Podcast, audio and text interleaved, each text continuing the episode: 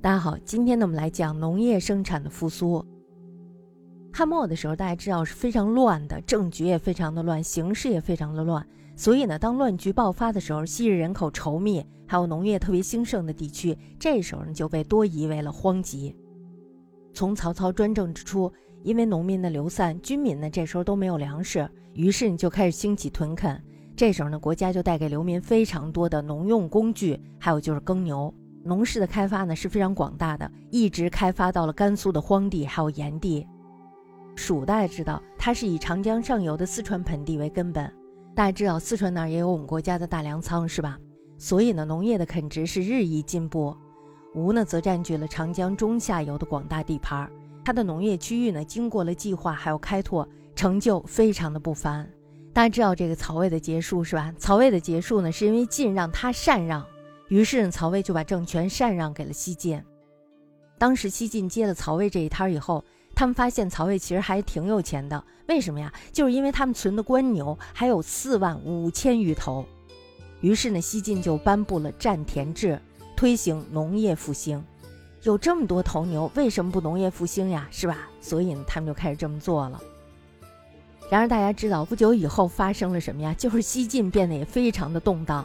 内乱频发，胡变风起，晋士呢这时候就被迫南渡。此后呢，就是占据了江南为立国之本。北人南移，大家知道带去了非常多的好处，是吧？首先最重要的就是携带了高级的栽培技术。南方的灌溉、储水、防洪，还有运河等水利工程也在不断的被修筑，复原呢也不断的被开发，终使江南的经济趋于壮盛。那么等到隋唐大帝国成立之后，南方的农业呢，这时候就显然凌驾于北方之上，而成为了中国经济区域的重心。大家知道，南方现在也是中国经济的重心，是吧？江南与黄河流域中下游的平原地形是不同的，此地呢山岭重叠，丘陵起伏。这个垦殖的时候呢，必须要经过火耕水闹，也就是用火来耕种，用水来除草。那么南渡的流民携带来了更精细的耕作技术。农业呢，这时候就兴起了。东晋南朝的政府呢，非常重视水利，无论是渠呀、堰呀，还有就是塘啊等等设施，都加以了修筑。当时江南农业最显著的进步有三项：第一个呢，就是荒地的垦辟；那么第二呢，就是农作物的品种的增加还有推广；第三呢，就是生产量的提高。许多北方果木呢，这时候都移植到了南方，而且栽培成功。五谷园艺品的种类呢，也是非常繁多的。稻米的产量呢，这时候也是非常的丰富。大家知道岭南一带是吧？我们北方的粮食是一年一收，他们呢却不是，是一年两收。因此，南朝的粮食无忧匮乏，粮价呢也是非常的低廉。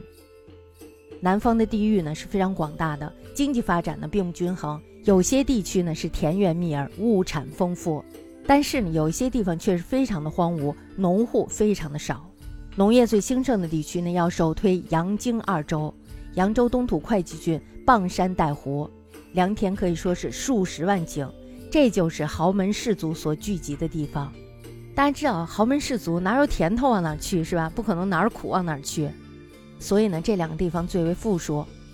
荆州治所江陵，它的土地呢是非常肥美的，农产品呢也是非常丰富的。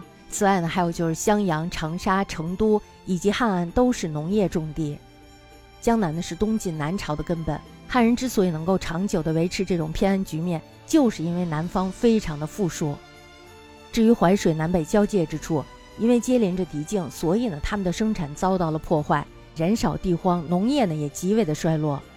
江南的农业呢虽然是非常兴盛的，但是呢贫富悬殊是极其鲜明的，这呢就与世家豪门垄断土地有关。自从东晋立国江左之后。北方的乔姓氏族便与江南的吴姓大族展开了占夺田园山泽的竞争，从而呢就促使土地大量落入这两大集团的掌管之中。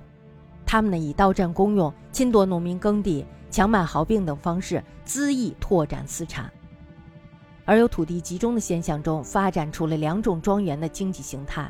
第一种呢就是屯封山泽，那么第二种呢就是设置田园，二者之间呢并没有什么固定的界限。这些豪贵私有的田园别墅之中，往往呢就包括有珊瑚胜境、假山背湖，还有大片相连的肥田和沟渠。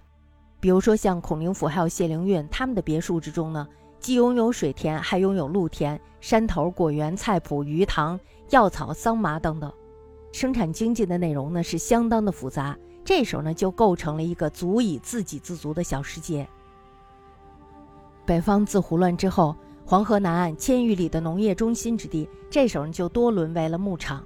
大家知道那时候那么乱，谁也不耕地了，那么这片地荒了以后，就成为了什么呀？成为了牧场。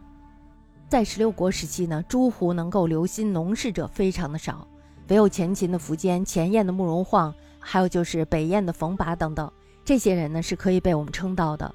那么到北魏道文帝收拾五胡乱华残局，开创了北朝基业之后，农业呢这时候才得到了逐步的恢复。